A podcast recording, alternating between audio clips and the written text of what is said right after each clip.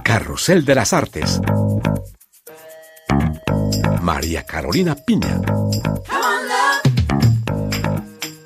Reciban un cordial saludo desde París. Bienvenidos a este nuevo número de Carrusel de las Artes en el que les hablaremos de un personaje histórico de fotografía, cine y de música francesa. La Villette acoge una vasta exposición sobre Napoleón Bonaparte en el año del bicentenario de su muerte, una muestra que aborda las luces y sombras de un personaje aún hoy controvertido. Las mujeres migrantes en tiempos de COVID, ese es el tema de una serie fotográfica de la francesa Agnès Derbez, quien viajó a Ecuador para este trabajo. Carrusel de las Artes conversó con ella. En los estrenos de cine de French Dispatch, la fantasía imaginada en Francia por Wes Anderson y la fractura de Catherine Corsini, un drama con trasfondo social. Y en nuestra crónica musical les presentamos a Slim and the Beast, un trío masculino de armonías vocales con un estilo que nos transporta a los años 70. Napoleón Bonaparte reina en el centro de exposiciones de la Villette en el norte de París. Se trata de una vasta exposición en el marco del bicentenario de la muerte de Bonaparte, un personaje polémico pero que ha fascinado a lo largo de la historia. Tan admirado como controvertido, Napoleón Bonaparte es un personaje complejo, una figura histórica que oscila entre heroísmo y sed de conquista, victorias militares y trágicas derrotas, modernismo y regresión. En el bicentenario de su muerte, París organiza una vasta exposición que explora las luces y sombras de este personaje mítico. Bernard Chevalier es uno de los comisarios de la muestra.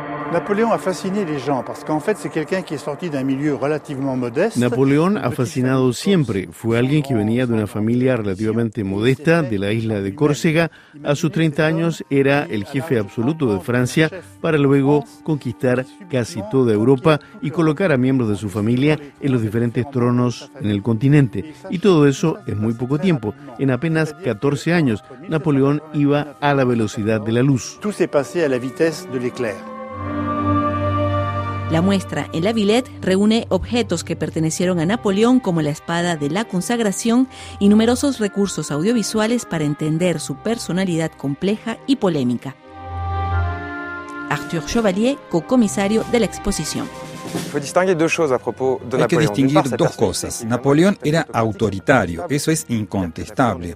No le gustaba que lo contradijeran ni tampoco las discusiones, pero tampoco fue un tirano. Napoleón se sometió al sistema heredado de la revolución, donde las decisiones se tomaban en asamblea. Es absurdo pensar que un solo hombre podía reinar sobre 35 millones de personas sin tener aliados y sobre todo sin enemigos. En esta exposición explicamos que la organización política del consulado y del imperio fue muy sofisticada y que no fue para nada una dictadura como muchos la catalogan.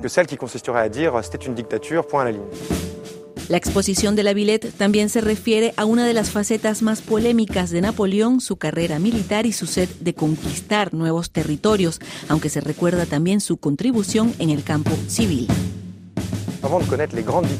Las victorias militares en las batallas de Austerlitz, Jena o Bagram, que le permitieron dominar Europa, sucedieron luego de 1805, es decir, un año después de ser proclamado emperador. Antes de eso, Napoleón se había ilustrado en el ejercicio del Estado en el sentido civil del término.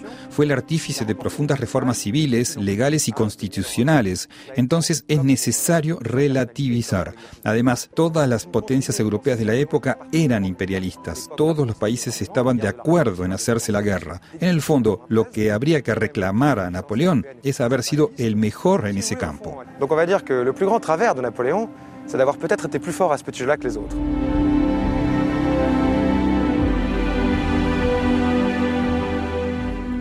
Y una fotógrafa francesa documentó la crisis de los migrantes, principalmente mujeres en Ecuador. Les invitamos a descubrir este trabajo exhibido en el último Festival Visa pour l'Image de Fotoperiodismo.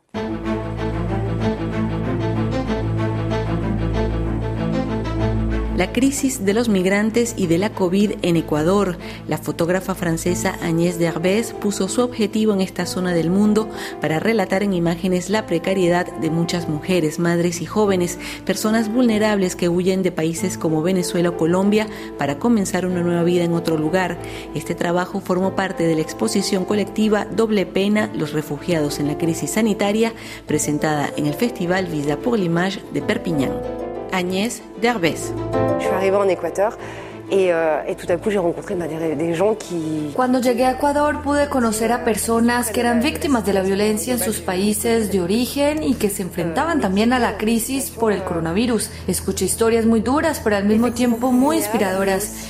Vi familias enteras, mujeres, jóvenes, madres, niños pequeños para todas el objetivo era muy claro, acceder a una nueva vida para ellas y para sus familias en Ecuador. Et de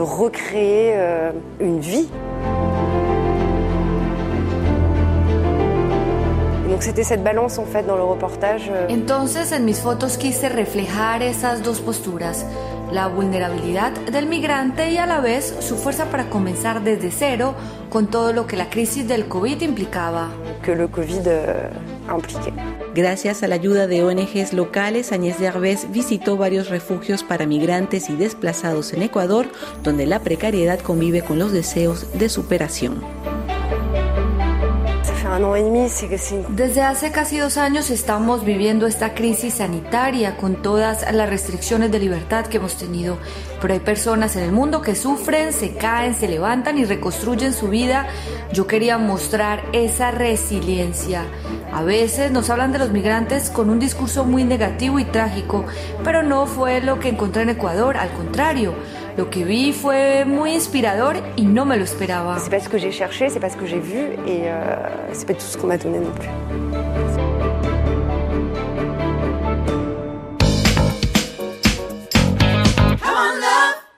Pasamos ahora a nuestro bloque dedicado a los estrenos de cine con dos películas que estuvieron en la última selección del Festival de Cine de Cannes y que nos presenta ya mismo Melissa Barra. It began as a holiday. Eager to escape a bright future on the Great Plains, Arthur Howitzer Jr. transformed the series of travelogue columns into the French Dispatch. El aclamado director estadounidense Wes Anderson irrumpe en las salas de cine con The French Dispatch, una película hablada en inglés pero filmada en la ciudad francesa de Angoulême. Just try to make it sound like you wrote it that way on purpose. The French Dispatch es una colección de relatos cortos sacados de un diario imaginario en una ciudad imaginaria, Ennui-sur-Blasé, que evoca al París de los 50. Los periodistas de este diario relatan historias amenas, como la de un psicópata que termina siendo un genio del arte, los acontecimientos de mayo del 68 o una crónica gastronómica. Lieutenant is the great exemplar of the mode of cuisine known as police cooking. Se trata de una fantasía francesa al mejor estilo de Wes Anderson, protagonizada por una lluvia de estrellas de Hollywood y algunas celebridades francesas como Timothée Chalamet, Léa Seydoux o Mathieu Amalric. Comment tu fais pour, pour, pour aussi bien dormir No. La actualidad francesa más reciente es el escenario de La fractura de Catherine Corsini.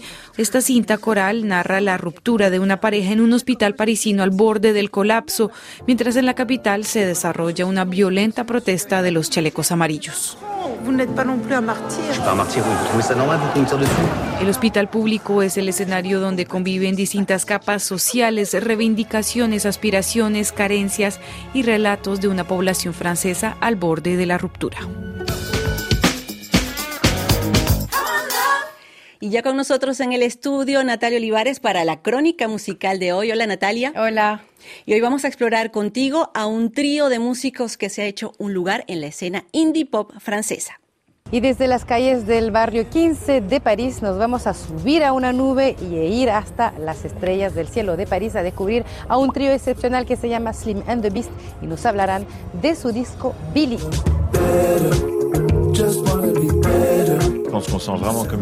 Nos sentimos como una familia. Ya hay dos hermanos gemelos aquí y aún sin tener la misma sangre hay una fraternidad entre nosotros tres. Existe una expresión inglesa que es ser hermanos pero de madres diferentes, pues así somos nosotros y lo fue desde el principio desde que nos conocimos, primero a través del deporte, que nos unió, luego la amistad y después con la música. Son tres actividades o tres pasiones muy fuertes. Tres voces eh, y un destino, tres voces, las de dos gemelos, Aaron y Samuel, y el amigo Aurelien, eh, que se conocieron de casualidad en la calle jugando básquetbol y desde entonces no se sueltan y la aventura los llevó a hacer ese disco Billy, Billy que habla de la búsqueda de la familia. El disco o el EP Billy habla en general de la aventura que consiste en buscar a su familia. La canción Tongue Tied, Lengua Amarrada, en particular cuenta cómo una persona que no sabe hablar muy bien en francés o en español trata de salir adelante. El álbum pues cuenta eso, una frustración pero también unas ganas inmensas de encontrar a alguien familiar. Ese superarse, ir más allá porque llevamos más de un año y medio encerrados y el disco habla sobre todo de la búsqueda del viaje que lleva hacia la familia.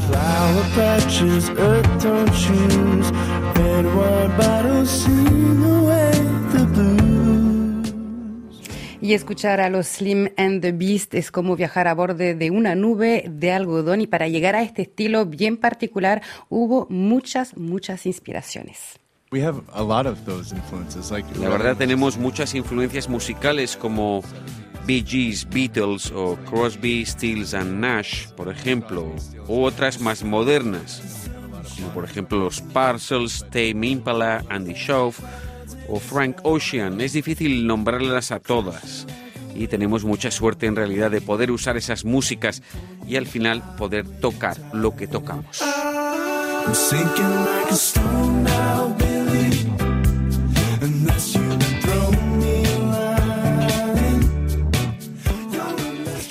Billy de los Slim and the Beast, un nuevo disco que se escucha en todas las plataformas y tengo que decir, es un trío celeste.